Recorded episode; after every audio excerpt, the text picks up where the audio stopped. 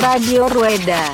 おビールをうんうわうわうわなななビールをねおおすごいおいおお Radio Rueda. おビールをいただきましたうんうわーってくるねガーンってくるねこれおビールをいただきましたうんうわーってくるねガーンってくるねこれはい IPA だねなんでそんな上から目線なの？おえらい上から見るんですななんでそんな上から目線なの？おえらい上から見るんですなやめようやめようやめようやめよううんあのそういう場じゃないそうそうそうだよそうだなんでねサイクリングポッドキャストなんでねよそうそうそうそうはいはいサイクリングポッドキャストなんでねそうそうそう Radio Rueda. サイクリングポッドキャストなんでねそうそうそう Radio Rueda.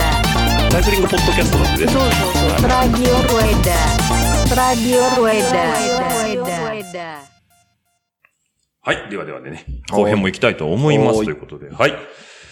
はい。では皆さん、こんにちは。ラジオルエダです。えー、先週に引き続き、えー、辻恵子と辻聡さんをお招きして、えー、後編の方を今週は、えー、お送りしていきたいと思いますので、今週も辻家よろしくお願いします。はい、辻聡です。本名はよろしくお願いします。はい。航空券は辻聡でお願いします。そうですね、ホテルの予約も辻聡でお願いします。はい。はい。公的なものに関してはということで。ね はい。というわけで、先週は、えー、まあ、自転車に乗り始めた話や、えー、海外留学、えーあとは写真との出会いなんていう話もね、いろいろ聞かせていただきましたということでね、はい今週はね、もうちょっとね、えー、まあ、皆さんが知らない辻系なのか、えー、どうなのかわからないですけど、少し深掘りをしていきたいと思って、気合の入った辻系、えー、もう今日ね、11月のね、24日なんですけど、今、半袖、はい、暑いっすよ。暑いっすよ。ね東京。東京ポカポカだから。ポカポカでね。で、今週も、えー東京は狛江の、えーハーモニックスさんの場所にある、えーラルート編集部の方からお送りしております。ということで、はい、えー先週に気づき、ナルトコーヒーさんのコーヒーもね、いただきながらいただきながらでということで辻健は半袖ではい収録していただいてると。ちょっと寒いな。まあいいや。はい、大丈夫ですよ。大丈夫ですね。はい。でね、今週もね、ちょっとね、冒頭にお知らせをしておきたいんですけど、実際にこれも配信の時は、えっ、と、もうこっちのハーモニックスさんでの、えっ、と、展示会は終わってしまってるので、と、次回、えー関西の写真展ってなると、そうですね。12月の11日土曜日から19日日曜日まで。一応13日の月曜日が定休日なので休みですけど、はいあの、六甲山サイレンスリゾートという六甲山の山頂山頂にある、まあホテル併設カフェみたいなところで、はいえー写真展、えー六甲会場として開催しますので、はいお待ちしております。もちろん入場は無料でございます。はい。カレンー。ダーを販売中でございます。そういうことね。あ、そうですね。えっ、と、堺のカレンダー屋さんはい。でもあります。カレンダーを販売中でございます。はい。よろしくお願いします。オンラインストアでもね、あの、買えますからねケイツジストアーズで、はい、販売できで。買えるってことでね。はいこれまた何えっ、と、息子がこう、くるくるって入れてくれてんの？娘が、はい。娘の方がね、はい。はい。アワーレート変わった？アワーレとね、うんあのーそうね、去年とか割と交渉されましたからね。交渉されたよねうん。割に合わんと。割に合わないっつって。うん なんでね、今年もね、可愛い可愛い娘ちゃんが、えー、丸めて入れてくれてはい。るということで。ダンボールに詰めております。はい。なんで皆様ね、お手元に届いた際には、あ、これがね、辻健のこの娘が入れてくれたんだと。なんで、今こっちに来てるってことは、えっ、と、この期間中はこの一、週間はちょっと、あの、配信じゃないな、あの、発発送をストップしてます。はいはい。それはちょっと注意書き書いてます。ということですね。はいはい。ちょっと僕まだね、あのー来年の分はね、オーダーしてないんでね、えー戻ったら、あ、一箱置いとくんで大丈夫ですよ。はい。20部用意しておきます。20分はいですね。配り歩かないと。え、今年卓上も出んの？卓上出ないです。ああ、出ほら、もうね、卓上、やっぱ、需要あるんですよね。そうなのよ。オフィスにちょうどいい。もうね、いや、それは、うん、ちょっと考えます。っていうのも、ちょっとまあ、今年卓上作らなかったんですよ。壁掛けだけにしたんですよね。ねえ。じゃあもうね、なんでですか？なんでですか？っていう問い合わせばっかりで。それなんで作らなかったいや、うんと、発送作業がめんどくさい。なるほどね。手間がね年、うん正直言うとあんま出なかったの。そうなんだ。ああ、それみんなもう買っちゃってる？壁紙うん、いや、わかんない。わかんないけど、ど壁掛けの方が、い売れたとっぱい出た。なるほどね。そう。卓上、あ、思ったより出えへんのやなと思って。で、やっぱり注文が2種類の注文を、全はいはいはい部こっちで、個人で裁くんで、なるほどねかなか大変でうん、この注文はこっちで。でうん、一緒に送るにもなんか結局バラバラに送らないといけなかったりうん、その辺がちょっと今、まだしっかりシステム化できてないんで、まあちょっと今年は見合わせの上一遍見合わせたけど、もしかすると、もう受注生産という形でやるかもしれないです。ああ、もう絶対頼むわ。俺は。で、ちなみにこの壁掛けのカレンダーなんですけど、はいえー僕個人的なプッシュポイントとして、はいえーメモが書けるとね、ちゃんと、そうね。あの、今よくあるじゃないの。日にちだけ書いてあって、そうそうそう。写真書き込めないのね。書き込めないの。うんだから実用性ってめっちゃ実用性はちょっと追求しましたね。これはまあ、うちの奥さんから、妻から、ニーズがうんあった。今度使いにくいやんって。ねあ、じゃあ、ねえだからね、僕ね、あの、まあ、日程、よくシクロクロスの日程とかねうんうんうんう、ん書くんですけど、あの、非常に書きやすくて、かつね、あとなんか、大規模イベント、要はサイクリストにとっての、要はツールドフランス。そう、ジロ・デ・イタリア、ブエルタ・エスパーニャ、世界選手権の期間は、その、ラインが入ってるっていうね。入ってるってね。はいとりあえず暫定で決まってる日程で入ってるってそう。まあ、おそらくそれは変わ変わらないんで大丈夫。うんで、今年の変更点としては、あれね、これカレンダーの販売促進 いやいいですよいいですよじゃないあのー前の月、次の月の曜日とかも追加しました。はい。今ね、見てびっくりした。うんああ、なんか、あれなんか右にあるぞと思ったんですけどね。それはね、うんあの、やっぱあの、実用性も兼ねて。要はね、月またぎのねあの、要件とかもあるからね。そう。えー来月の何日は何曜日やったかなっていうのがもうすぐ分かっちゃう。わかる。これね、かゆいところに手が届く。もうね、それはちょっとこだわりました。さすがね、アキンドの町。アキンドの町ねね、境生まれでね、はいもう本当に、天下の台所。天下の台所。うん、まあ、堺はね、もうちょっと堺の町あの話に戻すけど、もともと、まあ、あの、東洋のベニチアと呼ばれた。東洋のベネツィア聞いたことない。嘘小学校で習わなかった？習ってないよ。習った習った。つくの小学校で教えてくれたよ。本当？まあそれ、あれでしょ？愛知の安城市が日本のデンマークって言われてるのと同じぐらいマニアックで恥ず。かしいね。え、東洋のベネチア。東洋のベネチア。水の町それだけ日本における大きな港だったの、堺港っていうのが。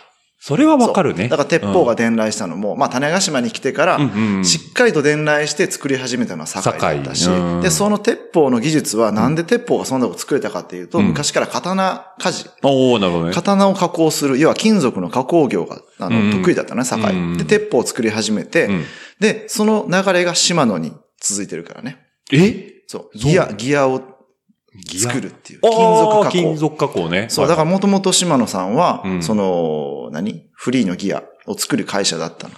えっと、ハブのことののこと、はいはい、フリーギアね。はいはいはいはい。あ、そっかそこからそっか。始まって今に。精密歯車か。ってことは、えっと、釣りのリールもそこの。釣りのリールも、あ釣りの話しちゃう？うん。だからまあもうまさに金属加工をね、ねを得意としている島野さんうん。で、ちなみにこの同じ内容を去年、んえー、つくの小学、つくの小学校、自分の母校のあはいはいはい6年生を対象にしたから。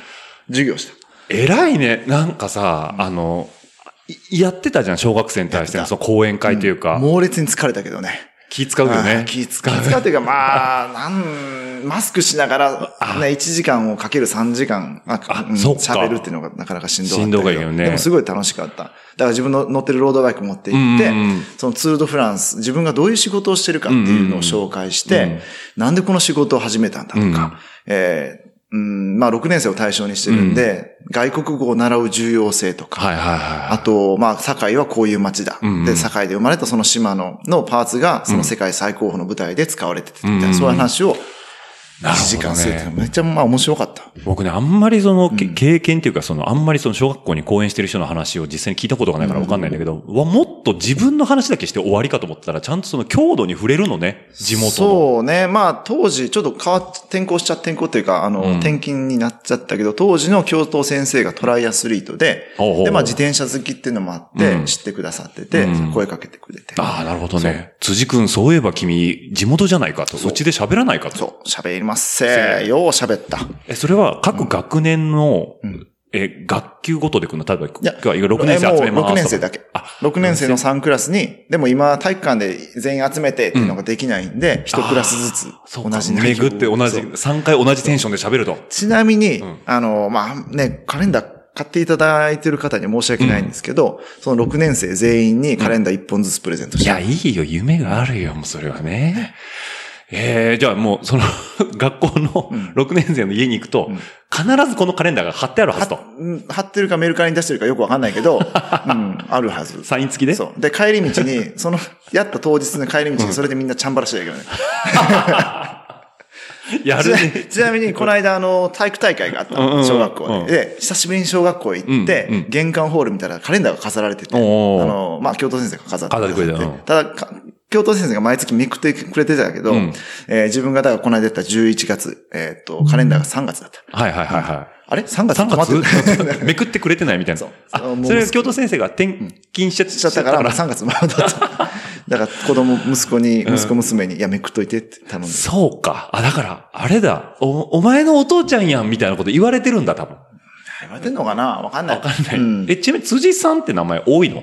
その作家辻、えっと、うちの家の裏も辻で、その裏も辻で、うちの家の前も辻だし、その裏も辻です。辻集落なの、うん。でも、親戚じゃないっていう。あよくわからない。なるほどねへーまあまあ、遡ればね、親戚なんだろうけど、まあうんうんまあまあ、辻が割と多い。多い土地ではあるんだ。ちなみに辻っていう名前は難しいよね、発音。辻。辻。めっちゃ唾飛ぶからね。まあの、電話口で、はい、辻です。あの、あのお名前お願いします。辻ですって。え、藤井さんですかみたいな。そんな聞き間違いされる辻って難しいの。辻。じゃあ何？自分辻っていう時はちょっと意識して強めに言ってんの？辻って言います。はい 辻です。え、じゃあ、じゃあ現場の辻さんって言われた後は、はい。はい、つ辻です。言いにくいからね、本当に。言いにくいね。うんああ、そうか。富士山ですかとか、藤井さんですか辻井さんですかとか。そうだね。なんか、辻だけだと、辻、辻井ですとか言うと、あ、辻井さんかなとか、藤井ですだったら、まあ、3文字の方がまだ言いやすいね。2文字って言いにくいよね。そう、通も言いにくいし、字も言いに、まあ字は言いやすいのか。うーん。なんか結構難しい。海外に行っうんて、辻をしっかりと発音できる人いないから。え、じゃあ、でも、辻家って言うと、言えるの？向こうの人。ケイ辻。ケイ辻いや、もうだからケイで通ってる。あ、ケイで通ってんだ。うああ、つ、つ、そうだね。辻って言えないね。言われない。ああ、そうか。でも一度聞いたら忘れないね。辻家ってね。そう。ねまあまあ、もうずっとね、聞いてるからもうわかんないけど。わ ねえ、なんかね、そんな辻家もお呼びしての後編なんですけども、はいちょっとね、今ね、思い出そうと思ってね、いろいろ考えてたんですけどね、うんうんうん辻家と僕とね、ファーストコンタクトいろいろ考えたんですけどね、思い出せない。思い出せないね。まあおそらくどっかのシクロクロス関西で当時まだなんかロン毛やったオッチが、ロン毛じゃない、アフロよ。アフロか。そうそう、アフロアフロ。ね。そうあのーハンター乗ってた頃ね。ハンター乗って、ジロのエアアタックがなんかヘルメットの横から髪の毛モサーって出てて、黒縁、黒縁にの割と太めのレンズ、ね。太めの、そう。でクリアレンズ。で、っていうイメージが強い。ね。で、辻家撮ってくれてて、うんで、まあな、インスタかな、あ、インスタじゃないわ、えっと、当時、Facebook か。Facebook かな？ね。で、繋がっそう。でだから写真くれて2010、13、3 4年かな。ぐらいねお。そらく。あ、の、由良川、ん？桂川かな？わざとらしくフィニッシュラインで倒れ込むみたいなね。違う違う、あねれあれは、わざとらしくね。福知山です。福知山か。福知山由良川だ。うん、そうそう、福知わ山。あったあっざとらしくちゃた。うわざとらわ。しくて、いやいや、そこでそうやってやったら撮るやん、みたいなね。もうねん写真ありましたね。感動的な一枚ですけどね、うんうんうん本当に。あれとかね、うち部屋にもね、飾ってあるんですけど、勝手にね、あの、非合法、脱法印刷した、あのー、牧野の写真とかね、ゴール前、ゴール後の、夜貼りましたね。はい。あの、気に入ってね、自分で撮ってたんですけど。ちなみにあの、自分はちょっとまた話飛ぶんですけど、ロードレースの国内ロードレースにおける、え国内じゃない、ロードレースにおけるうん。国内メディアのカタカナ表記を統一したいという活動もしてまして、てたね。はいまあ今もやってるんですけどね、また12月にそれもやるんですけど、はいはいはいカタカナ表記統一ミーティングというものをしてまして、えー、ただ手間がかかるだけで何の見入りもないっていうか、ただ もうなんかどんどん、いやいやいや。いあや。の財布が寂しくなっていくだけの活動なんですけど、あるよ。あの、それ面白くてでも、やりは、もうやり始めて5、6年経って、例えばね、あの、なんだ？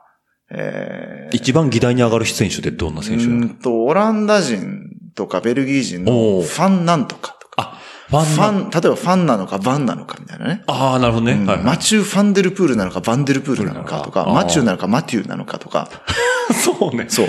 それを統一する活動もしておりまして。あ、でも、不思議と俺どっちでも通じちゃってるから。どっちでもいいの。うん。ただ表記としてだよね。そう。初めて見る人はもう混乱するから。うんうんうん。だから、別の人かなと思っちゃうもんね。そう、ロードレースはでもまだマシかな。うんモータースポーツとかサッカーも割とひどくて、あ、フェッテルというか、ベッテルというベッテルととか、うん割ともういろんなバージョンがあって、それを楽しむ土壌があるみたいな、むしろ。そうね、そうそうね。うんただでも、なるべく統一したいんで。ね、物書きとしてはね、ちょっと統一したいよね。そうそうそう。だからそういうか活動もしてて、うん。その延長でうん自分はゴールって呼びたくないの。フィニッシュなおー、なるほの。ど。ゴールは思いっきり和製英語だから。そうか。どっちか、まあまあゴールでも通じるけどど、フィニッシュなのフィニッシュだよね。あくまでだからフィニッシュラインなんだそう、よね。フィニッシュラインゴールラインじゃない。ゴールっていうと、どっちか言うと、球技の、あの、的。的点が入るところそう。うんそこの方がゴールっていう。ニュアンスが強い。だからまあ、確かに目標とかそういう意味もあるし、うんうんゴールって書いててもニュアンスは通じるけど、うんうんフィニッシュの方がいい。じゃあ何、うんあの、トラスの上とかにさ、さ、あのーコースのねゴールって書いてあるね GOAL と書いてあると。最近フィニッシシュだいぶ増えたけどね。ュ。うん。ゴールって書いてあると、うわーって思っちゃうなる、なる、なる、なる。なるほどね。フィニッシュにしたいと。そう。ゴールスプリントじゃなくて、フィニッシュスプリント。あ、言わないね、フィニッシュスプリントとはうね。ん。で、ゴールスプリントがだってもうなんか和製英語みたいになっちゃってるでしょ、ううんん、だからまあ、最終スプリントとか、そういう言いゴールはもうなるべく避けるようにしてる。え、じゃあ例えば、うんコメンタリーとかで、うんえー、呼ばれたり喋る機会があると思うんだけど。絶対ゴール言わないゴール言わないんだ言わないもうフィニッシュ。そう。あの実況の人がゴールって言ったとこが、あフィニッシュって被せていく。上から。上から被せて、いや、フィニッシュっつって。それサッシャさんとかはちゃんとフィニッシュってサッシャさんはフィニッシュ言ってくれるのね。うんああ、そそうういうことね。そういうのも含めてね。まあまあ、でも今後もその、カタカナ表記。統一していきたいといはすごい面白い。まあでもそもそも、うんあくまでも、その選手の出身国の発音に合わせて寄せていくけど、うんうんえーベストなのは、その選手に実際に発音してもらったさ発音を聞いて、みんなでカタカナに起こす。で、も、それを作業をやったところで別々の表記になるのね、なるよね。そう、耳、聞こえ方が違うから。違うから。うんそう。だから、それをすり合わせていく感じ。うん。ですごい難しくて。で、すでに定着してる表記はもう変えないと。あ、そうかそうか。もうそれがいいね。一般化しちゃってるからね。そう。だから新しくどんどん、その、今年プロ入りする選手とかを統一していけば、まあ15年ぐらいしたら、入れ替わるだろう統一するだろうっていう。もう、気長に。そうだね。今更スベンネイスかスバンネイスかって言われてもね、どっち、そうえスベンか。うん。スベン。スベン。スベン。ね。ベンは、あの、ウに点々に A なのか、平に点々なのかとか。表記でいくとね。ね、そうその辺はでも面白い。や面白いねやり始めると本当に面白い。うんうんだし、まあ、その選手のね、その地元の文化の部分も出てくるしね。出てくるからうんで、同じ、例えばオランダ人であっても、地域によって発音が違うから、うんまたそういう複雑な。ものもあったりして、だからうん、サガンとか、うんうん。ペテルサガンなのか、ピーターサガンなのか、ペーターサガンなのか、いろいろバリエーションがあるのね。そううん。だから、それをまあ、なるべく統一した方がいいんじゃないかなっていう活動です。なるほどね。それを、その国内の主要メディアうんうんの方、まあ、主要に限らず、まあメディアというか メディア何か物書きをしてる人もう関係者をひたすら集めて、うんまあ去年は人集めれなかったんで、うんうんうん今年もまあオンラインでやるかな。オンラインでやることによって参加者がやっぱ増えるんで、で、参参加してもらって、えー自分が作ったリストをうん。年明けに送って、うんそれでその1年間やってもらうっていう。なるほどね。うんえ、その、会合というか集まってやるときに、うん例えば今日の議題の選手はこれです、みたいな感じで、ダーって出して。いやもう、違うの？今日の議題っていうか、もう全部の選手のリストを作ってあ。作ってんだ。うんああ、もうだから各、あのーまあ、カテゴリーカテゴリーとか国とか。まあ、あの、専門的なことになるけど、ワールドチーム、プロチーム、うんうんえー女子ワールドチームうんうんうん。の合計800人ぐらいかな。のリストを毎回作ってる。で、例えば、3日潰れる。他、そうだよね。あでも3日でできちゃうんだ3。日でできちゃ他のメディアさんから、うんここの表記こうした方がいいんじゃないとかある？だからそういうのをすり合わせるなるほど。うんうんで、まあそこにそれなりの理由があったり、納得できるものだったら、じゃあ取り入れていきましょうっていうのね。なるほど。非常にポジティブな活動をされてるということで、もう完全にあれだよね、その、損得じゃない部分だね。趣味。趣味。趣味。趣味ね。趣味は、ご趣味は、えカタカナ表記ですって。カタカナ表記を表記の統一です統一ですと。はい誰の、でも、それで喋ったところで、その選手にちゃんと聞こえるかどうかはまた別問題だもんね。そもそもねうん。まそもそも、って言わないと通じない。やそもそも、うんそんなことをやりながら、うん自分としては、いや、アルファベット表記でいいやん。思ってる。で、一番世界で思ってる人間がそれをやってる。そうだよね。あと読み手が脳内変換してくれればいい話だもんね。アルファベット表記は変わらないもんね。ああ、まあ耳の聞こえ方が違うっていうねそうそうそうそう。犬がワンワンというか bow wow と言ってるっていうね。 meow meow なのかね。うんニャーニャークックドゥードゥードゥなのかね。そうそうそうそういうこと。そういうことね。はい、そんな。何の話してたっけ？はい。というわけで、えーはいカタカナ表記がお趣味な、えー、堺のカレンダー屋さんと、えー後編を進めていきますけど、いいね、今の、今の話盛り上がったね、これ。じゃあ、ありがとうござありいまがとうございました。した。早い。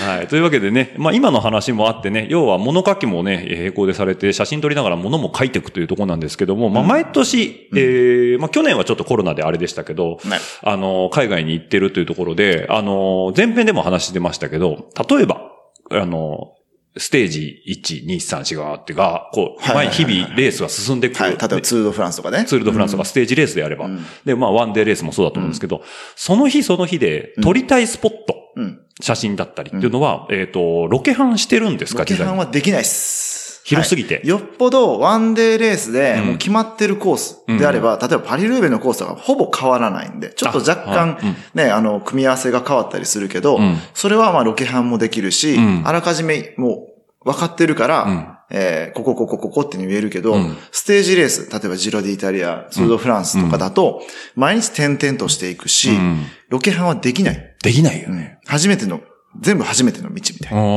あ。ここ通ったことあるけど、みたいなぐらいのイメージ。んもうほとんど初めてで、その、と、そこで、どうやって撮影ポイントをやっぱ見つけるかっていうと、もう Google マップなの Google マップなんだ。あで、人によってはもう行き当たりばったりでうん、コース上走ってて、うん。あ、ここ綺麗やから止まって、はい、撮りました。次どこまで行けるかなみたいな感じの人も大勢いらっしゃるけど、うん。自分のまあ場合はその車で運転して、うん。コース先回りして、うん。撮影して、迂回して、また先回りしてみたいな。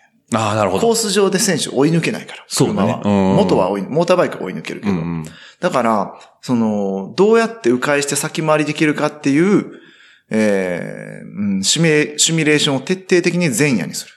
前の晩に。それはもう前夜なんだ前夜にやっちゃうで、ある程度の目星をつけて、うんえー撮影場所、あ、この辺の山綺麗そうだなとか、このコーナー綺麗そうや、ここでこういう撮影をしたいみたいなのを、うん例えば150キロのコースの中でうん10箇所ぐらい候補を上げとく。うんうんうんうんで、ここでもし止まったら、えーこ、この、うん、A ポイントから B ポイントまで、選手は45分で行く。うん。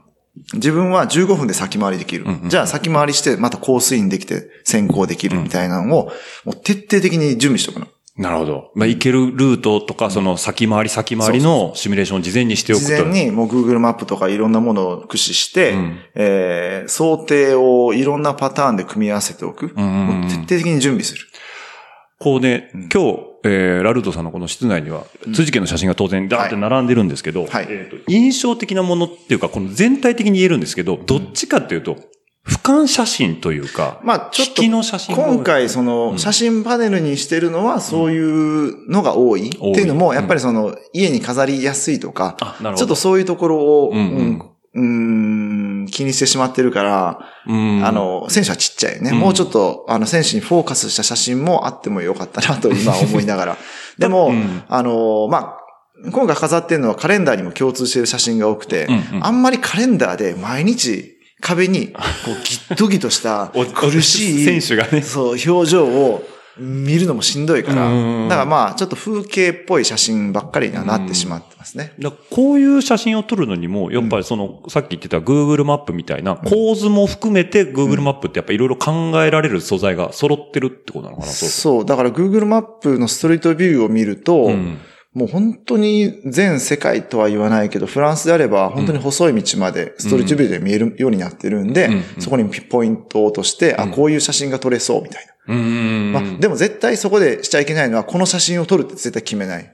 あ、なるほど。こういう写真も撮れるっっていう候補をいっぱい上げておく。はいはいはいはい。で、実際現地に行って、行ってみたらうん、全然良くなかったりもするわけで、うんその場合はもうどんどん切り捨ててうん、次に行く。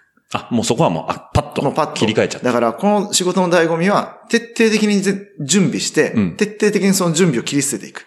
おー、なるほど。だからもう取れなかった、うわーっていう風にはならない。ならないように、っていうのも、U ターンできないからね。あ、さっきのところが良かったから戻ろうにはできないないコースのうんうんうん、あの、レースの特性上。うんうん。だから、もうその場で、あ、ここで止まるか止まらないか、でも先にもういいこ、いいとこがあるはずやからとか、そういう下調べは本当に大事。うーん。どんな、後ろの背景とか、うん。その、うん、土地のいろんな時代背景とか全く無視して、選手だけのフォーカスを取るのであれば、どこでもいい。そうね、うん選手がその被写体としていればいいわけだから。でも、それじゃあ別にどこ走っても一緒だから。うんロードレースの魅力はやっぱりその土地土地のものを映し込めるっていうのは、うんうんね、一番のロードレースの魅力だと思うし、ちょっと今真面目なこと話します。いやいや。あのー それもあって、その観光局うんうん。もバックアップしてるような大会なんで、やっぱロードレースって、その観光地アピールとすごい相性が良くて。確かに、うん。うん。ずっとそこを紹介しながらね、あの、プロとが進んでいくわけですからね。うん。だからそういうのももちろん意識して、うんうんうん。ますね。だから、そういう意味でも、今回その、まあね、あの、カレンダー向けの写真が多いっていう話ではあるんだけど、その俯瞰するとき、あ俯瞰系の写真が多いっていうんだけど、僕一個、すごい印象的な写真が一枚あって、うんえっ、と、多分どっかの、あ福知山じゃなくて。違う。あれは、うんあれ、今しめ、ね今しめだから僕の。うんわざと倒れ込んだやつね。言うわね。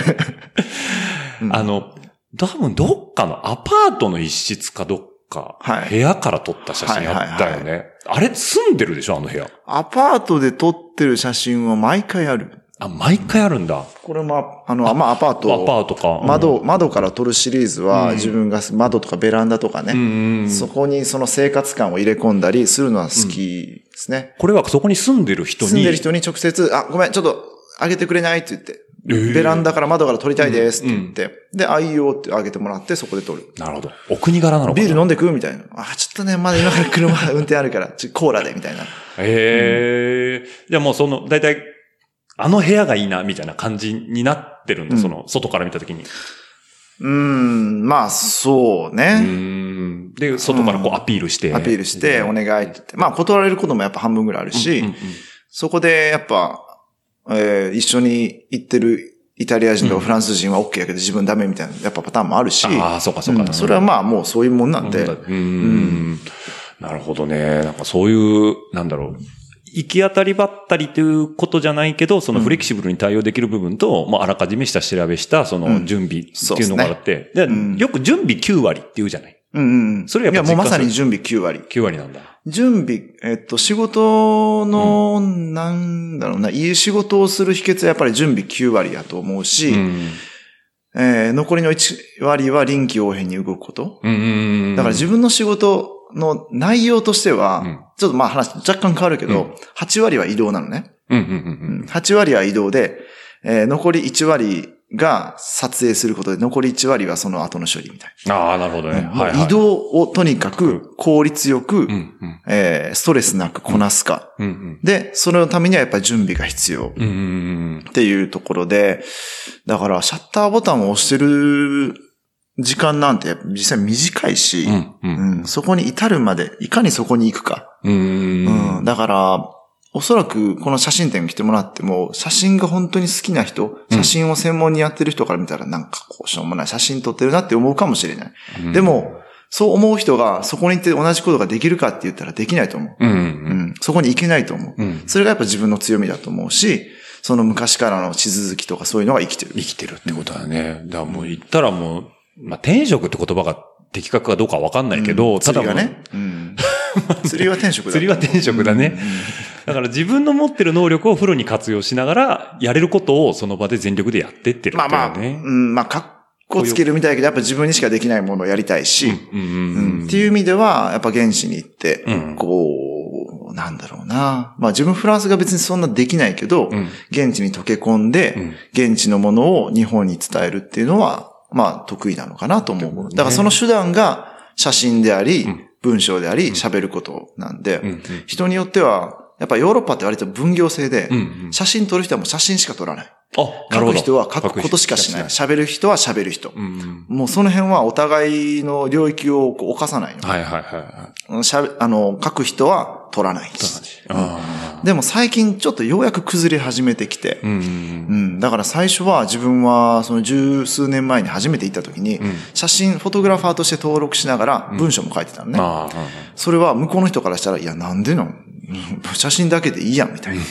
そう、言われたけど、んまあでも自分としてはやってることは一緒なのね。うん。あの、伝えるっていう手段が写真として見せるか、文章として書くか、喋るか、うんなんで、そう。まあその手法の違いなだけで手法の違い、違いなだけでやってることは一緒。一緒ってことだよね。なるほど。ね。で、あと一個だけ写真で聞きたいの。あの、釣りの話はちょっと待ってね。うんうん 芸術的な写真だと僕は思う写真と、うん。伝えることを第一にしてる写真っていう、なんか2種類見えるのよね、僕個人的に。ああ、その、自分の写真の中にね。そう、辻家の写真の中に、うんアーティスティックな構図っていうか、こう、一個印象的だったのが、旗がね、うんブワーっとこう、回って、赤い旗だったかな。うん僕もあんま詳しくないんですけど、うんが回ってて、そこの後ろをね、プロトンが走ってるような写真だったかな。っていうのが、どっちかっていうと僕はすごいアーティスティックに見えた。うんっていうのと、一つもう一個は報道写真的な、うんその状況を的確に伝えるような写真。うん。そういうところで使い分けたりしてるの、ねえそれ話し始めると多分第た足りない10回ぐらいまでいくよ、これ。そうか。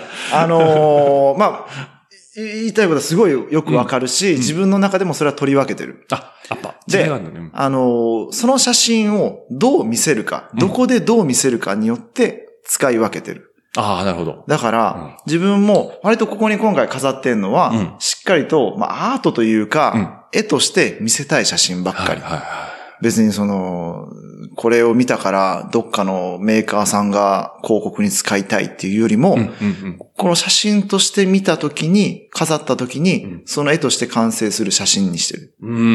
でも、それはおそらくレースレポートとかには使いにくいの。うん。レース、例えばレースレポートで誰々がアタックして、誰々が逃げて、どこどこのがのチームが集団を引いてみたいな時に別に使えないよね。うんうんうん。そうね。それはやっぱりもう選手アップで、バチッとこう、例えばフレームのメーカーが映って、うんヘルメットのメーカーも映って、もう、もう、当たり障りもないって言ったらね、怒られるけど、そういう写真が必要になってくる。うんうんだからそういう写真も撮る。うんうん。うん。でも、そういうのって別に誰でも撮れんのね。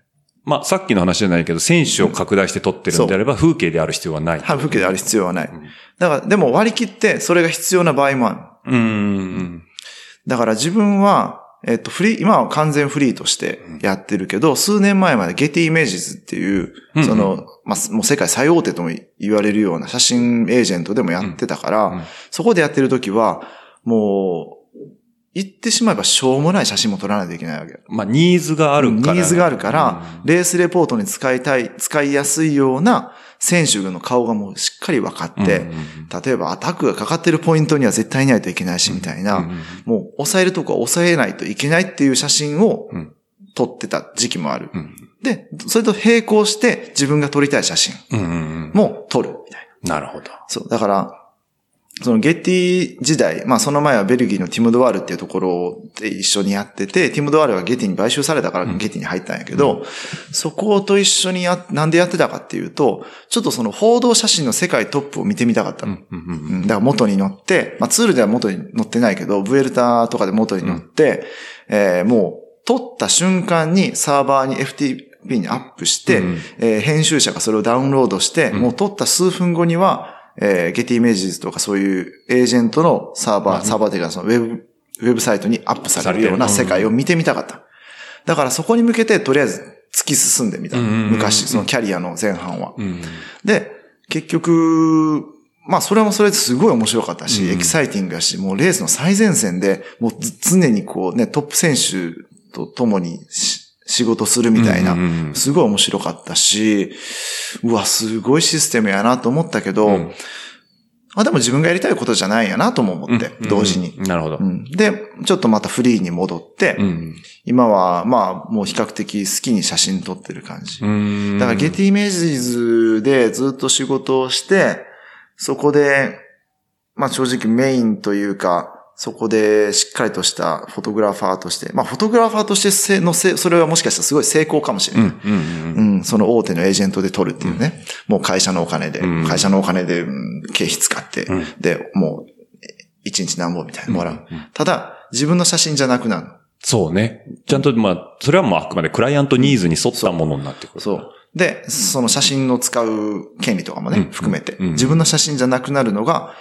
だから、その自分でカレンダーとかも作れないし。そうね。うん。結局、権利は全部ゲッティさんが持ってただ、ちゃうわけね。100%写真撮影には集中できる。うんうんうんでも、それはちょっとやっぱ違うなと思って、あと、それをやることによって、こうやって喋ったり、ん書いたりすることにも支障が出てきた。あ、なるほどね。うんはいはいはい。いろいろ制約が出てきちゃう。制約が出てくるから、うんうん、これはちょっと自分がやってたら日本にいろんな情報が入ってきにくくなるとか、うんそういうことを思って、あ、やっぱちょっとフリーで、フリーでやるわって言って、うんなるほど。フリーでやり始めたんですよね。その辻系的な本末転倒を迎えしそうになっちゃったもんでってところだね。ただでもそのトップの世界、トップというか最前線、んえー報道写真としての最前線を見れたのはすごい面白かったし、だからフィニッシュ、例えばレースのフィニッシュを取って、もうそこから競争なの、各国のエージェントで。いかに早く写真をセレクトして送って、だからもう常に携帯とか、そのモデムで、あ、通信デバイス通信で繋いどいて、しかもその山の中とか通信が不安定だね。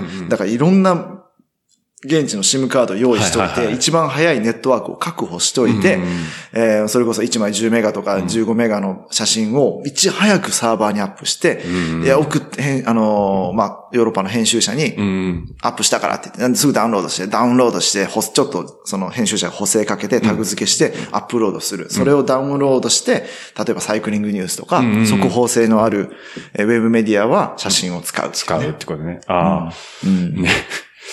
さっきからね、辻家のいい話の最中で申し訳ないけどね、本当に妙齢のおばあちゃんが、妙齢って言い方おかしいですよ。おかしいけどいいおばあちゃんがね、僕の自転車にやたら興興味が。ね、乗り始めるんじゃないかな。ねパクられるんじゃないかな。もう2タッチか3タッチしてますからね、さっきからね。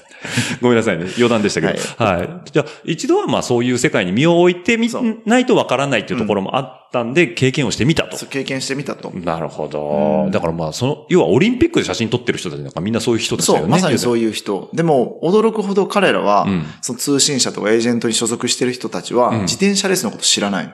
なるほど。もうだから素材として見てるって。素材として見てる。だから選手の、有名選手のことは知ってるけど、今どういう選手が調子がいいとか全然知らないし、もう極端な話、自分は機材割と、まあバイクの機材好きなんで、機材はそれなりに取るけど、みんな今おそらく、えーリアが何段が最新かなんか知らないと思う。あーえ、9段 ?10 段？みたいな。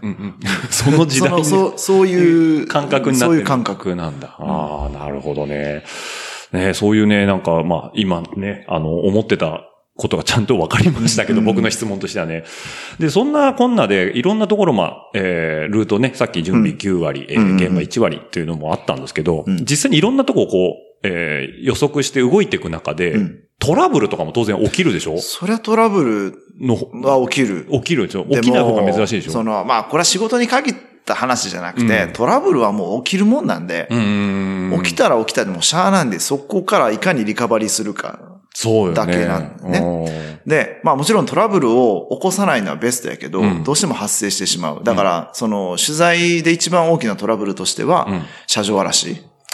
あったね。2015年だったかな。ねうんジローの期間中に、ちょうどまだ中盤のステージ、第10ステージぐらい終わった時点で、えー車、当時借りてたレンタカー、えっ、と、フィアットチンクイチェントエルレっていう、えー 500L、500L ね。うんが、もうあの、ガラス割られて、うんうんしかもそれもう数分の出来事で、ちょっと目を離したちょっと目を離したす。まあまあ、確実にプレスセンターの駐車場で、駐車場出た時からつけられてたよね。ああ、もう目つけられてたようんしかもめプレスって書いてるから中にぜいいもん入ってるのがすぐわかる。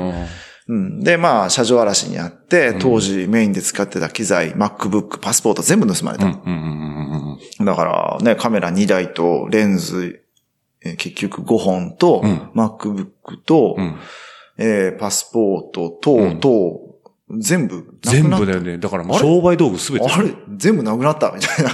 え、もうガラス割られんの？ガラス割られる。あ、じゃあもう本当に強行突破みたいな感じでバーンと持ってかれたの？もうもうプロの仕業。仕業なんだうあれはもうし防ぎようがない。ん。もう常に車の中で肌身離さずじゃない限り。まあ起こるものは起こる。自分に限った話じゃなくて、やっぱりフォトグラファーというかメディアの関係者は何かしらそういうのを経験してる。から、あまあでも怒ってもしまったことは仕方ないし、で、スーツケースは盗まれてなくて、その中にえスペアのカメラ1台と 50mm の単焦点があったのね。ただそれ一つだけで仕事全部こなすのは、残りのね、2週間ぐらいこなすのはしんどいから、さあどうしたもんかってなって、MacBook もないし、まあ携帯は iPhone あったから、うん。とりあえずそれで連絡つけるだけつけて、ごめんなさい、明日のステージはちょっと仕事できないですっていうのを各方面に伝えて、うん。えーちょうどそのタイミングで、日本の、まあ、若い子、鍋田くっていう、うん鍋田くね。うん渡辺くんが、えっと、ジロに取材に来るっていうか、自分の助手席に乗るっていうタイミングだったんで、彼の家に MacBook を中、ヨドバシで買った MacBook を届けて、えーさらに、まあ、ヨドバシだったかなんか忘れたけど、えーカメラ1台とレンズも、注文してすぐ送って、うん。それを持ってきてもらったのね。だからもうそこまで被害もなく、事なきを得てうん、パスポートも、えーミラノの領事館にすぐ行って、うん。すぐ発行してもらって、してもらって。うん。だからまあまあ、じゃあもうことが起きた瞬間から、リカバリーに向けて頭フル回転していくわけ。え、だって、凹んでてもしょうがないもんね。うんああまあ、それがでも海外でやっていける強みなのかも。人によってはもうそこで面食らっちゃってっていう人もいるよね。まあね。まあ結局保険で、うんうん被害総額の4分の1ぐらいしか戻ってこなかったし、うんうんうんまあ仕方なかったけど、まそれよりも時間あ、をどんう、そう。ね、無駄にできないからっそてことだよね。ねでヨドバシエクストリームがう。そう。鍋たくんちにヨドバしシ。ってね。あそれはもうすごい助けられましたね。あねえ、なんか。あ、でも、うんうんそのイタリアだったんで、知り合いも多かったし、うんその知り合いのお下がりのスペアのカメラうんうんうん貸してもらったり、うんやっぱそういう助け合いも、ネットワークもやっぱあるんで、うんで、逆に、その知り合いが車上荒らしとかになったら自分のものを貸すし、あそうだね。そういう、こう、助け合い、まあ、うん仕事上はライバルではあるんやけど、まあね、お互い状況分かってるんで、うん。うん。そういう助け合いの精神はすごいある。ね。だからそういうのが起こったった瞬、起こったって、SNS に変えた瞬間に、うん。あ、じゃあちょっとお金必要ならすぐ、えー渡すよ、明日レース会場渡すよって言ってくれる選手であったり、うんうんうんそういうのもいてるから、すごいた、そういう、あ、なんか、格好つけじゃないですけど、一、人じゃないんだみたいなのはすごい感じた。まあでもそれは人柄だったり人徳っていうのも、うんまあ積み上げてきた信頼もあるとは思うからね。だからそこからさらにね、その、人のつながりとか、うんなんかトラブルが起こったら助けるようにもしてしてるるし、し、っていうのは。いつもみんな持ちつ持たれつというところでお仕事もされてるということですけどね。うんはい。で、そんな辻家なんですけども、まあ、あの、サイクリストとしても、えーよく今、当然自転車にも今、いっぱい乗ってますけども、うん今ちょっと今でもね、この数週間乗れ てない。ワクチン打ってから左腕痛くて、今乗れない。の。まだ痛いの？まあ、モデルナ、モデルナアーム。モデルナームね、2回目？2回目。ああ、じゃあ、39度3分出て、うん。うわーってなって、それ復活、その数日後にすぐ復活して仕事に戻ったけど、うん。最近腕が痛くて、乗れてない。乗れない。え、持ってきたの？こっち自転持車。ってきてる。だから、軽く多摩川をサイクリングブラーっとするならいいけど、うんうんもう全然もがけないし、振動が痛い。そんなになんだ。左腕やばい。若いよ左肩。。若い証拠だよ。あ、そう、若いからね。うんうんうん。ピチピチしてる。ねそんなね、辻系なんですけども、はいまあ、あのー本当に世界中でいろんなサイクリストを見てきてるとは思うんですけども、辻系的なその自転車との距離感とか、まあ、楽しみ方、自転車の良さって、まあ、根本的な部分にはなってくると思うんだけど、そういうのはどういうものがあるのかなっていう。根本としては、うん自転車の理想形はうん北欧とかオランダとか、うん要はふ日常生活で自転車を乗ることを促進したい人間なの。あ、普段から。うん普段からうん。で、釣り具屋でバイトしてたとか、それぐらいの時代から、うんこう自転車面白いよって周りに広めてたのね。うんうんうん。で、えーっと、自転車を普段から、車乗らずに普段から乗ったらもっとね、いろん、悪いことがないっていうのを広める手段として、うん、自転車ロードレースがあったりもする。っていうのも、自転車ロードレースを見ることによって、あ、そんな峠の高いところまで行けるの。そんな距離を走れるの。そんなスピードが出出せるんだっていうのを、うん。自転車のポテンシャルを、えー体現してる競技究極の形。そうだね。ん。だからそれを見ることによって、あ、じゃあ自転車で別に3キロ、4キロは走れるんやってとこから始まり、うんうん。あ、じゃあ10キロも走れるんや。100キロも走れるんや。うん。150キロ走れるんやってとこに繋がってくれたら嬉しい人なんで、うん。普段から、なんやね、ちょっとしたスーパーの買い出しに車乗ってる人が、あ、じゃあ自転車乗ってみようってなって、こう、ママチャリでもいいから、うん自転車で行くようになってくれたら自分の中で成功なの。なるほど。そういう意味で、自転車ロードレースって、もうビジュアルとして引き、あの、引きつけるものがあるから。うんうんうん見た目としてのそう、見た目として、自も転車ってすごいっていうのを表してるスポーツ。うんなるほど。まあ、究極系だからね。究極系だからねまあ、要は人類というかね、この肉体一つで動く。そう。人力、人力で動く移動手段として、すごく効率的だから。うんうんうんうん。うん。だ最速だもんね、多分ね。人力で考えたらね。まあね、まあ UCI のルールを取っ払えばさらに速くなるけど、うんまあでも、うん、一番効率よく、ね、移動できる移動できる手段ということなんで、まあ、それがね、その、まあ、辻家の自転車の距離感というところか、まあ、そうね。だからまあ、単純に自分が走ってても面白いし、レース出ても面白いし、うんうんまあ、悪いことがないそうね。とかね。悪いことはないそうね。うん。まあね、人よりは健康になるわけだしうんねだ。から自分も別に車は好きやし、うんあの、ガソリンを燃やす乗り物も好きやけど、いや、これ別にガソリン燃やす必要なくて移動できるやんってういう。ん。自転車がすい。ごい心地いい。だからなんか、その、ガソリン燃やして、燃やさなくても移動できる範囲が広がるとか、広がる楽しみ方もできるっていうことでね。だから日本人にはどうしてもちょっとこう、大人になったら車に乗ってみたいな。まあ今のちょっと若い世代は違うかもしれないけど、うん車に乗ってる偉い、車に乗ってると偉い感。まあね、ステータスというかね。それがすごい発展途上国感があるのね、その感覚が。ヨーロッパ行ったら、まあ、その、あんまりそれ言うと日本は日本は、ね、海外はなるけど、うんなんかこう、海外に行ったらもう自転車乗ってんのがかっこいい。うん。うーん。あ、もうちょっと車、もう車手放した。みたいうんな。いや、もう自転車で行けるし。うん。うん。で実際もうそれでいいやんと思って、そこは理想系ではある。もうちょっとその個人の考え方が、うん。えっ、と、出やすい乗り物なのかもしれないね。うん。日本で車乗ってると、まあ、必然的にそうなっていくからっていう、世論っていうか、この周りのね、流れがあるけど、まあ一つの主張として、ううん自転車っていうのはアピールが高いのかなとも思うし、うん。別に本当にはね、何かアピールしたくて乗ってるわけじゃなくて、うん。単純に楽しいから、あ楽しいから？うん、うん乗ってるのかななんていうふうにも思う。しね。だから釣り具、バイ、釣り具屋でのバイト時代に、うんアルバイト時代にその自転車ロードレース、あ見てみるよ、これめっちゃ面白いやん。うん。で、自転車を買う人とか、うんうんうん。実際に見たから、うんうんうん。あ、ロードレースってなんか面白いコンテンツやなとも思ったりのもきっかけかな。きっかけなのね。ねえ、本当にね、あの、南河内の、なんだろうな、ライドイベントに一回ね、僕、ついてったんですけど、うんうん来てくれたね行ったね、もう、なんだっけ、えっ、と、福音現象とか、何トン以上はダメって書いてある看そう板。そうそう。あの、1トトンン、一トンまでみたいな。っていう看板があるとそっち入ってくそう、るんだよね。そっち入っていっちゃう。いい道で、いい道っていうサインだから。一トン未満は、はい、侵入禁止は、いい道へのサイン。そうそうそうそう。あるね。ねで、とんでもない激坂をね、散々登らされてね、あのー今、いわゆるグラベルロードね。グラベルロード、ね。グラベルバイクのうん走らせ方を各メディア、各メーカーさん悩んでるわけですよ。そうね。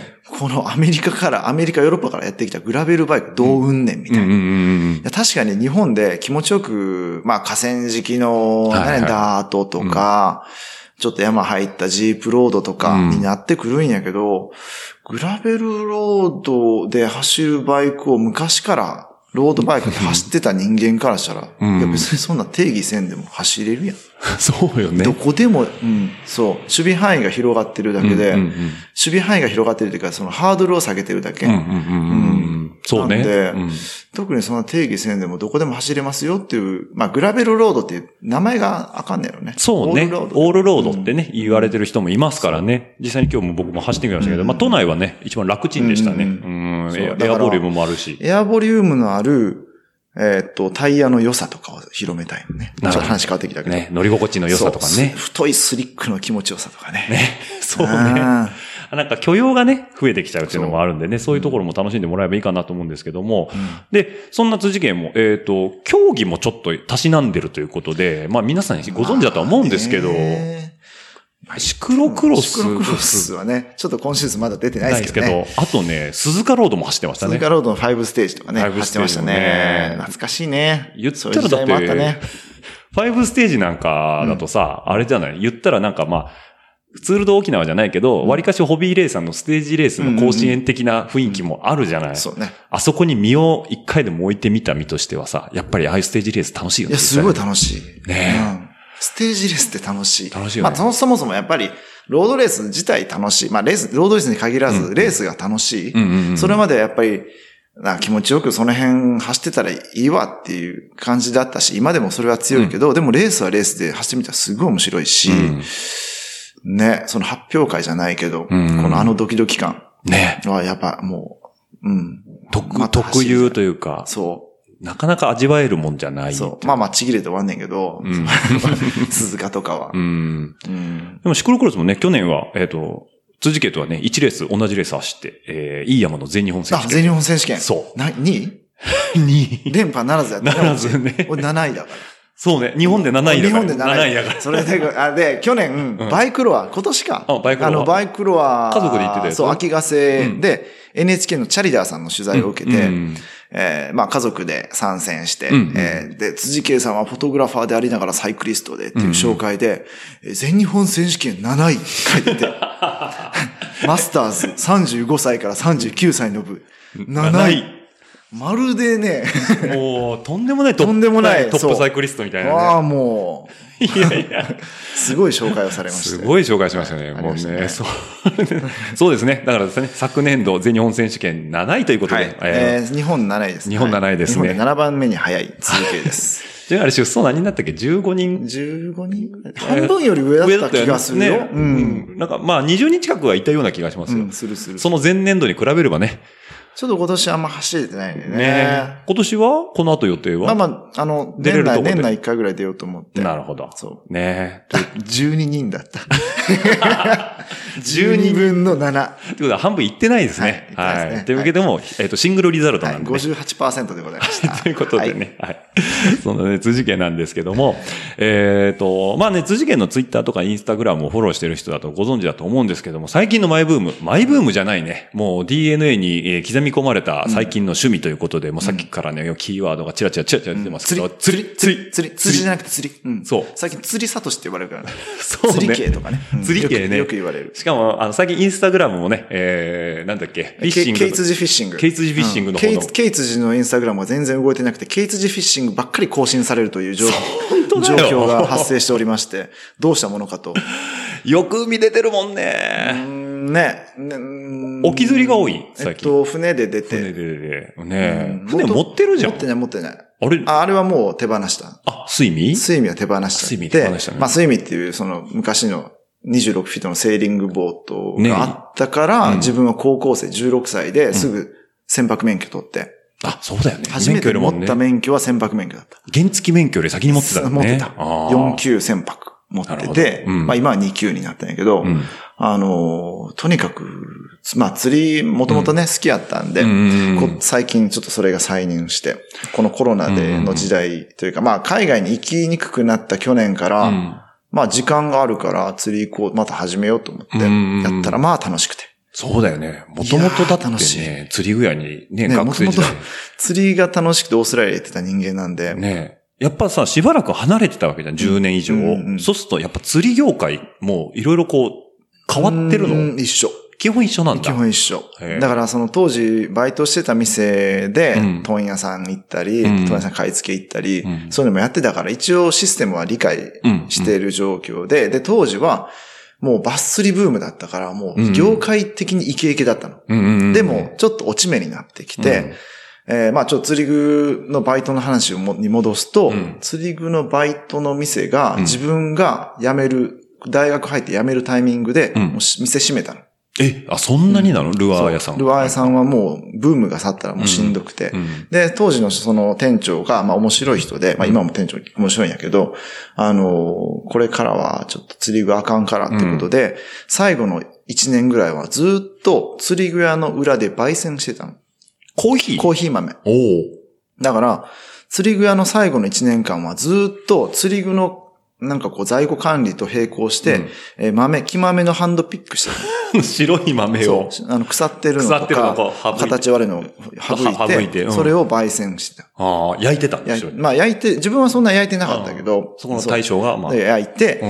えーその、各、いろんな豆の、えー入り具合、焙煎の具合と、はいはいはいはい。えーそれを毎日飲み比べて、うん味の上がり方とか、香りの上がり方を毎日やってたのが釣り具合でした。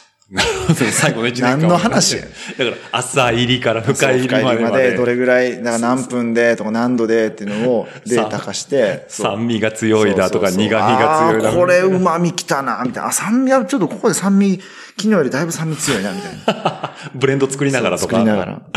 ええそう。そういう高校大学大学時代にやってたということで。で、まあまあ釣り具、当時やってたその釣り具のね、店長っていうのはまあ本当面白い人で、うんうんそれまでは自分は、まあ親が敷かれたレールにしか歩いてなくて、で、釣り具屋に行った、バイトした4年間、5年間で、もういろんな人が来るのね。うんもちろんお客さんで、うんで、みんな人生楽しんでんの。うんうん。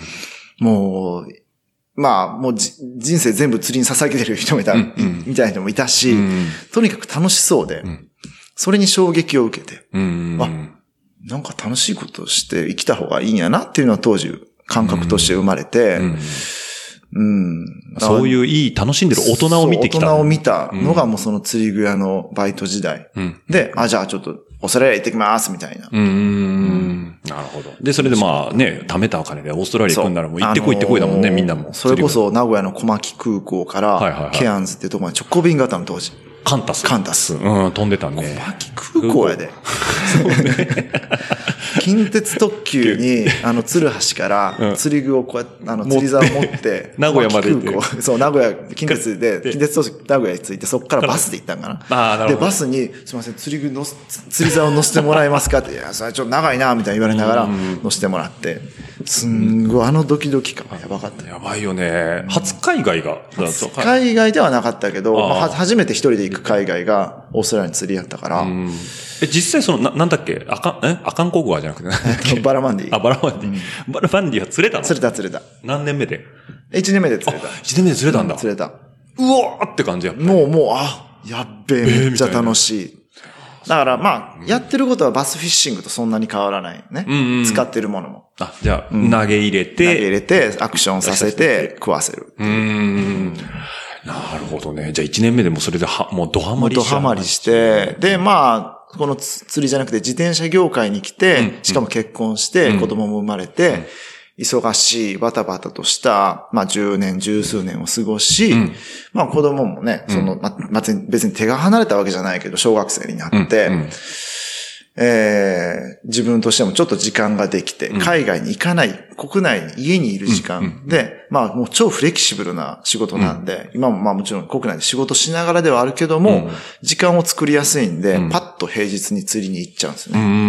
だから最近の流行りは和歌山に行って、まあ船舶免許あるんで、レンタルボート借りて、沖合に出て、一人で釣りするとああ、か、なるほどね。そいわゆるジギングというものをしたり、うんで、うん今年の流行りは、まあ、マグロ釣りに行く。そう、キハダマグロとかをキャスティングで狙う。まあ、はいはいなルアーを投げて狙うっていうのを、ちょっとこの夏、割とやって、あ、トローリングじゃなくてね、トローリングじゃなくて投げて投げてね。そうはいはいはい。っていうのをやったりね。マグロなんてもう松方弘樹のイメージしかないもんね。でもか結構簡単に釣れる。そうなの？うん。うん。ね。でも揚げんの大変だよね。まあまあ30キロぐらいは釣れるからね。ね大重ければ60キロぐらいのキハダとかザラに釣れるんで。で、しかもね、辻家もやっぱ昔から釣って、釣りしてるから、さばきもできるしね。そう、さば、で、もうさばいて思い、美味しいのね。ねだから昔のバスフィッシングが食べるっていう概念がなかったけど、うん今はもう、食べる魚。食べるために釣ってる。うん。そ、の、狩り。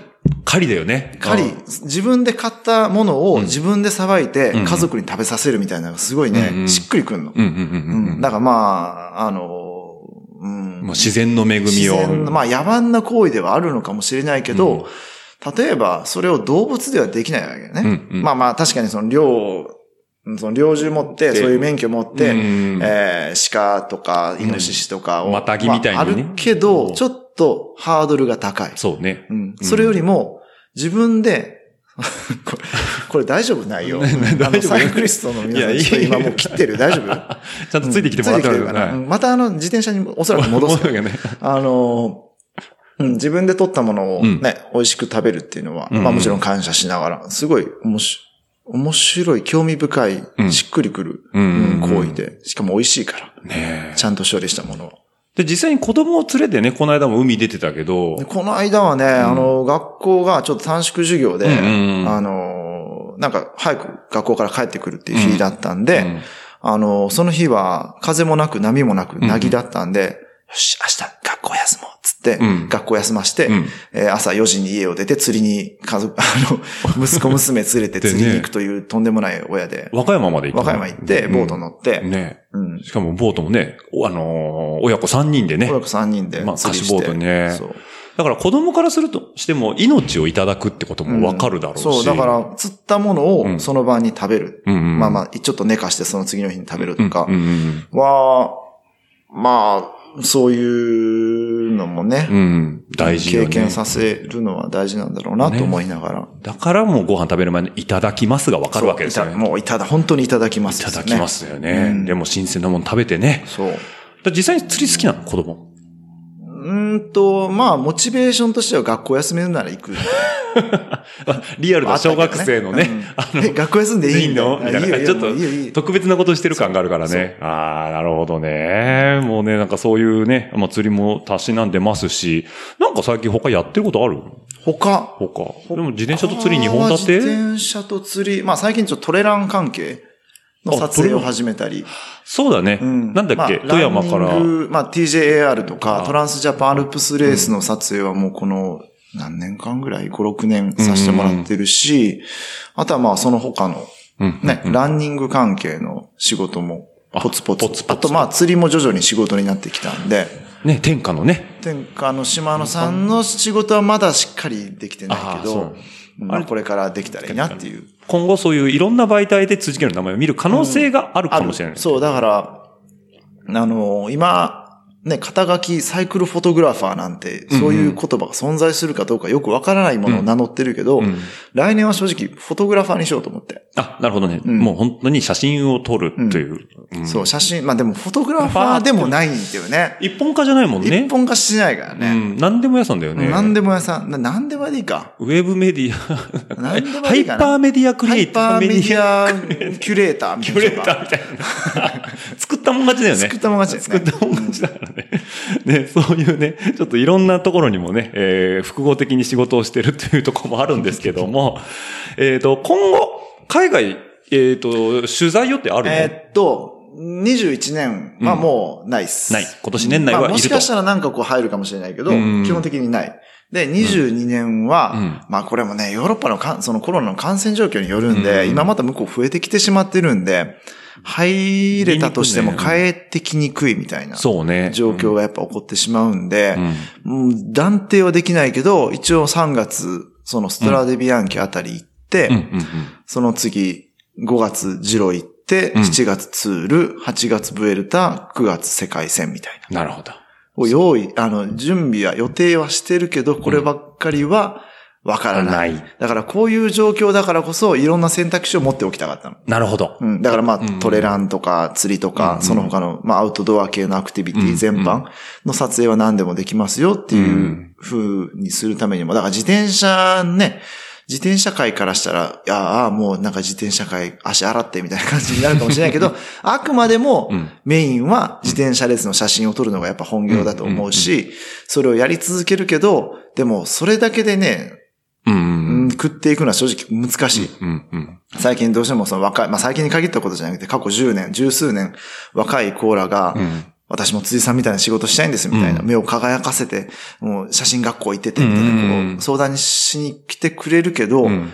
現実を教えると、うん。だから、えーフォトグラファーとして、うん。えーこれだけ稼働して、これぐらい働いてこれぐらいしかもらえないとか、ちょっとその状況を作り出してしまってる自分が悪いんでもあるんやけど、うん。その、下の子を育てるっていうのも、やっぱこれからやっていかないといけないんで、ね、そのメディアのあり方であったり、うんまあ SNS の使い方であったり、そういうのもちょっと考えないと、うんうんうんもっと考えないといけないんだろうなと思って。そうね。うんまあ、後継育成もあるけど、業界発展もっていうところもあるね。そう。で、まあ悲しい話、うんスチール写真。スチール写真いわゆる写真ね。うんうん。写真を撮るっていう行為は絶対今後縮小していくの。お、それはまた何？えーっと、ままず第一に、うん。誰でも綺麗な写真が撮れるようになってきました。機材の進歩。機材の進歩で。うんそれこそ iPhone だけ撮っても、うんいや、それで十分やんっていう人が増える。最近辻家 iPhone すごいってよく言うもんで、ね。iPhone すごいもん。iPhone すごいよね。あだって、何この画像処理？だってライドに持ってくカメラ何人しますかって言ったら。iPhone。iPhone ね。いや、うんまあね、その、思い通りの写撮影はできない。うんうんうんうんただ、パッと何も考えずに撮るだけで、うん一般的にいいとされる写真が撮りやすい。なるほどね。ううん。後でいじりにくいけどね。うんうんうん、そうねだから。それをプリントするってなったらまた違う違うけど。うん。スマートフォンの中で完結する写真を見るなら、もう iPhone だけでいい。うんうん。だってそれだけ気軽に持ち運べるし。そうね。ううんん。気軽に持ち運べるっていうのが一番の大事かな。うん防水も効いて。うん。で、まあさらに、その機材がどんどん進化して、カメラ機材が進化していく中で、うん今、まあ自分が使ってる、例えばミラーレスの R キャノンの R5、EOS う R5 ん。はもう、えっと、横長辺8000以上ピクセルあるのね。はいはいはいはいで、映像も 8K が撮れる。ほうほうほう。でセンサーでかいね。うんでかい。ん 8K の写真が撮れてしまうと、まあシャッタースピードはどうしても映像だと遅くなるけど、うん一コマ、その写真の一コマを抜き出せばもう画質的には十分なわけ。うんうんうんうん。そうね。うんじゃあもう未来は、うん。もっと速いシャッタースピードを切れる映像さえ撮って、うんうん。えーまあ、シャッタースピード、まあ、例えば、ちょっと専門的な話になるけど、大抵30分の1とか60分の1とか125分の1のシャッタースピードを撮るのね。うんうんってことは高速で移動するものはブレる。うんうんうん。でもブレるけど映像で繋ぎ合わせると別がそれ、それに自然だから。うんうん。でも今後もしかしたらもっとこう、えーシャッタースピードの速い、うんえーコマ送りの映像が撮れるようになったら、うんてかそっちにどんどんもう技術はもう進歩していくはずなんで、うんうん進歩していければ、映像さえ撮っとけば、もういくらでも切り出せちゃう。切り出せちゃうっってていう世界が来ると思う。なるほどう。ん。じゃあもう別にその大会からしたらね、うんうん映像を回してる、ううんうん。回してたら後で切り出せば OK っていううん究極の話ね。うんなるかもしれない、将来的に。うんってなると、映像をと、映像を見てるだけ、映像を切り出して、えー手に入るような写真を今撮ってる人はいらなくなるわけよ。そういうことだね。だから報道写真、いわゆる、うんもう、まあ、当たり障りのないって言ったら怒られるんやけど、うんうんっていうの写真を撮ってる人はもういいらななくくなる。なっちゃうってことですね。ニーズがなくなっちゃうよね。なくなっちゃうんテレビから抜くからいいよと。うんうん。で、そこでやっぱ生き残るのは、まあ、スチールでしか表現できない写真を撮ってる人。なるほどね。うん。だから映像化しにくいスチール特化型の写真。そう。とか、まあ、もっとこうドキュメント系であったり、うん。バックステージであったり、そういうのをフォーカスして撮る人、うん。が生き残っていくんだろうな。まあ、人数は淘汰されて、まあ実際もうこの、このコロナで、例えばツールドフランスの、うん。あの、フォトグラファーの数もすごい絞られたし、ううん、ん。あの、拡大していく方向にはない。ない。そうね。なんかなんとなく、今の話とどうかわかんないんだけど、うん辻家の写真って絵画的なんだよね。ここに並んでるものは。うんだから、要はさっき言ってたみたいに壁にかけとけるような写真っていう言い方は、特にその、うんえっ、と、川の写真なんか、特に絵画的なうん。撮り方もあるから、そういうところに対してはまだ道があるのかなっていう気がする、ねちょっとまあ、うんむしろそこしかないのかなとも思う。うん、うん、ううん。ん。だから、今、この十、この仕事始めて十数年うん、で、もう様変わりしたし。う、ん、うん。ん。たったこの10年でもね。そう、写真の扱い、一般的な扱い方も様変わりしたし、うん。昔はね、写真なんてもう買うものとか、はいはいはい。今はもうコピペしたら、もうすぐ OK みたいになってるし、うん。えー写真なんて iPhone でも撮れるし、とか、うん。うん。写真、うん、だから、まあね、そのミラーレスの一眼レフで撮ってる、楽しんでる人もすごい増えたけど、うん増えたし、写真を撮るっていう行為に対して興味を湧く人はすごい増えてるけど、うんうん同時に写真の価値が下がってしまってる部分もあるんで、飽和してる感はあるうんそうね。うん。写真に求めるものの、うんまあレベルって言ったらあれやけど、うんクオリティの低さというか、それはメディアも含めて。うん。わざわざね、一日何万も払ってフォトグラファー、専門のフォトグラファー雇って、なんか特集の写真撮るよりももう編集者で撮っちゃえ、みたいな。うんうんうん。ところもやっぱもうあるし、ね。うんうん、だからもう既存のメディアのあり方もやっぱ考えないといけないし、ううんん。ってなるとやっぱり自分でいろいろなことをできた方がいいんやろうなと思ってカレンダーも販売するし、そうね。うんだからこれカレンダーの販売は、まあもちろんね、その収益っていう意味では自分のその年間の、うん、中ではすごい大事ではあるけど、うんカスタマー、その見てくれてる人とだ、直接繋がれるっていうのはすごいありがたい手段。うん。うん。今までなかったからね。そうね。間にメディアが入ってたから。うんうんうん。うん。そういうダイレクトな、まあ、つながり。つながりは今後大事にしていかないといけないんだろうなっていうのはあるかな。そうだね。辻系自身の EC サイトの立ち上げもここ何年かだよね。ここ一応去年、去年、うん。カレンダーから？カレンダーから、あまあ写真パネルの販売っていう形で、そうね。そう。だからそういうつながれる場というか、あの、発信販売もできる場がちゃんとあるっていうことだもんね。そう、それが、まあ SNS もそうやけど、うん。個人のレベルで簡単にできるようになってきてるから、うんもう、うん。だから、うん、なんやろね。ビールって、例えば、うん。ビールってす、もう10年前は大手さんしかいなかったけど、ね。もう今はマイクロブリュワリーがいろんなところにあって、みたいな、個人の規模でいろんな事業が始めやすくなってるから、うんうんうんやっぱりそれも自分もやらないといけないし、うん。うん、そこにやっぱ、遠い未来はないというか、まあ、とりあえずの未来はあると思う。うんうんそれをずっとやっていくかはわかんないけどね。そさらにそれを広げないといけないけど。うん。うん。うん。なるほど。だってね、今後もまた、そういうところいろいろ時代に変化しながら、いやーだか進んでいくと。ら、本当にじ、もう時代に、の変化についていかないといけないし、うんうん。でも頑張ればそういうなんかの流れも作り出せるんだろうなとも思いながら、うんうんこのロードレースという写真を撮りながらですけどね。ね釣りをしながら。釣りをしながらね。だからこういう個展を開くっていうのも実際にそのカスタマーさんというかね、一般、その一般の方と繋がれる一つの場として、そう、すごい面白い。ね、うありがたいし面白い。うん基本的にずっと在労してるわけだしね。ずっと毎日在労してて、昨日はだから初日で、うん火曜日でその祝日だったこともあって、うんちょっとあの、あの、記帳とか何もしてなくて、うんうんあのあ誰が来られたとかも誰が来たらもう把握してない。もう、それやり始めると大変だと思って。そうね。あと、個人情報あんま集めたくなかったともあって。うんうんで、えーっと、おそらく350人、400人来てくださっ本て。当に、やばかった。この空間にだよね。にすごいね。じゃあ入れ替わり立ち替わりだ。朝10時から19時までずっと喋ってたから。言ってたね。だから9時間。9時間。最後もう座ってたもん、こうやって。座って、すいません、ちょっと座ります。そうだよね。え、今日もこの後12時から。12時から、えっ、と、夜7時まで。7時までなんではい7時間？まあ、まあちょっと平日だだからね。。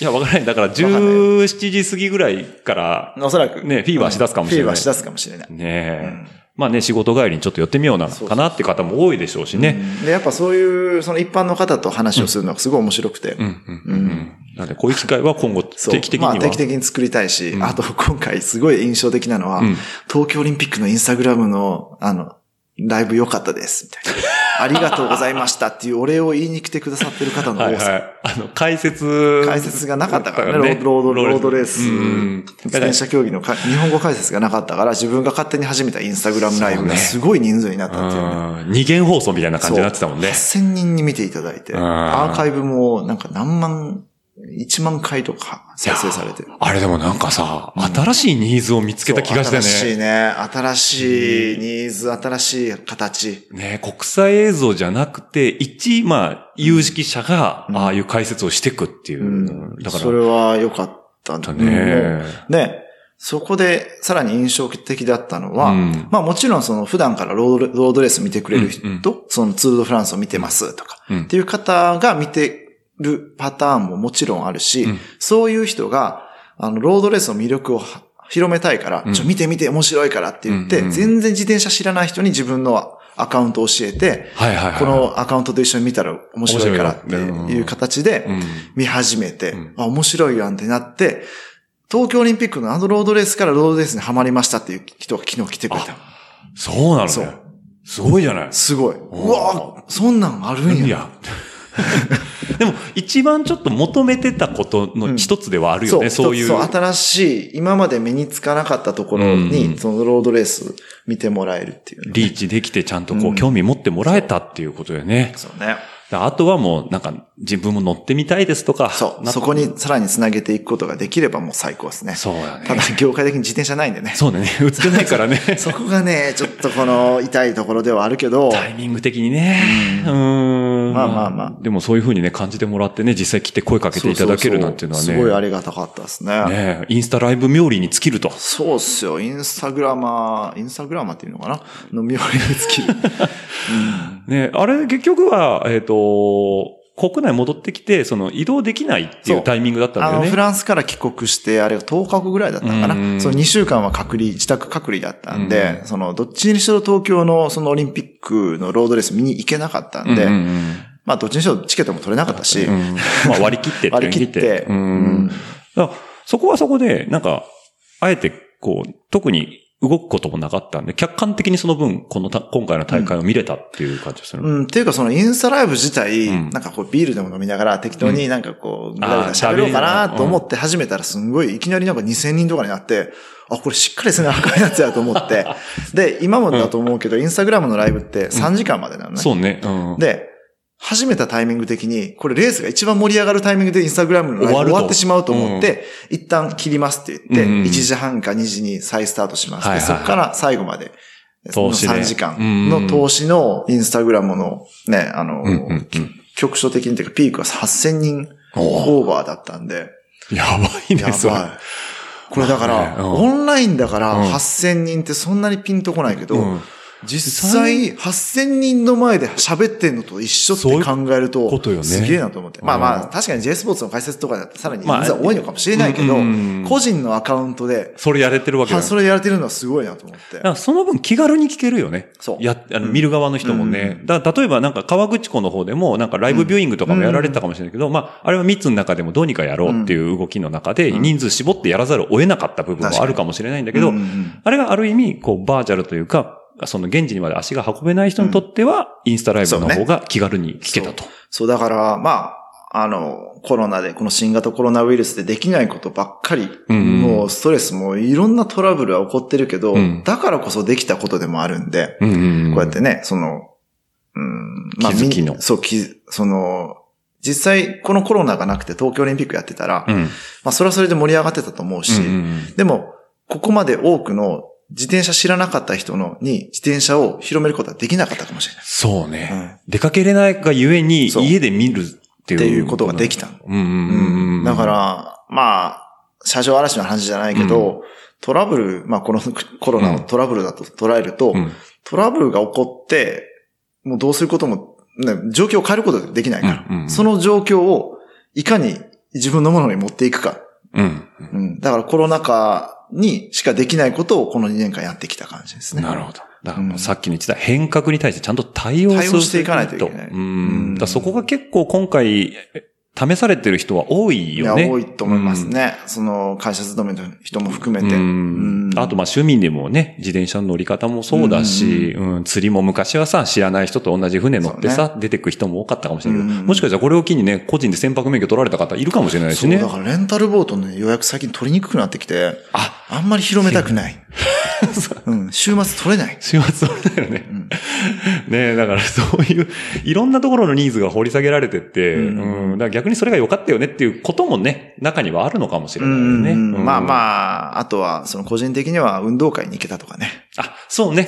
だから本来だったら海外に行ってたタイミングそう、ね行けないけど、子供のね成長子供の時をさ見れるっていう。ね。しかも何？ちょっと何？周りの人に気を使って、あまり長い、あの、焦点距離のレンズは持っていかなかったんですよ三ニッパー持っていかなかったんで三ニッパーはビビるでしょだいぶ抑め抑えめの100、400っていうのを持って、えーっと、その、その日の朝に、うんえー何年何組の何々さん取ってっていうリストがあるみたいな。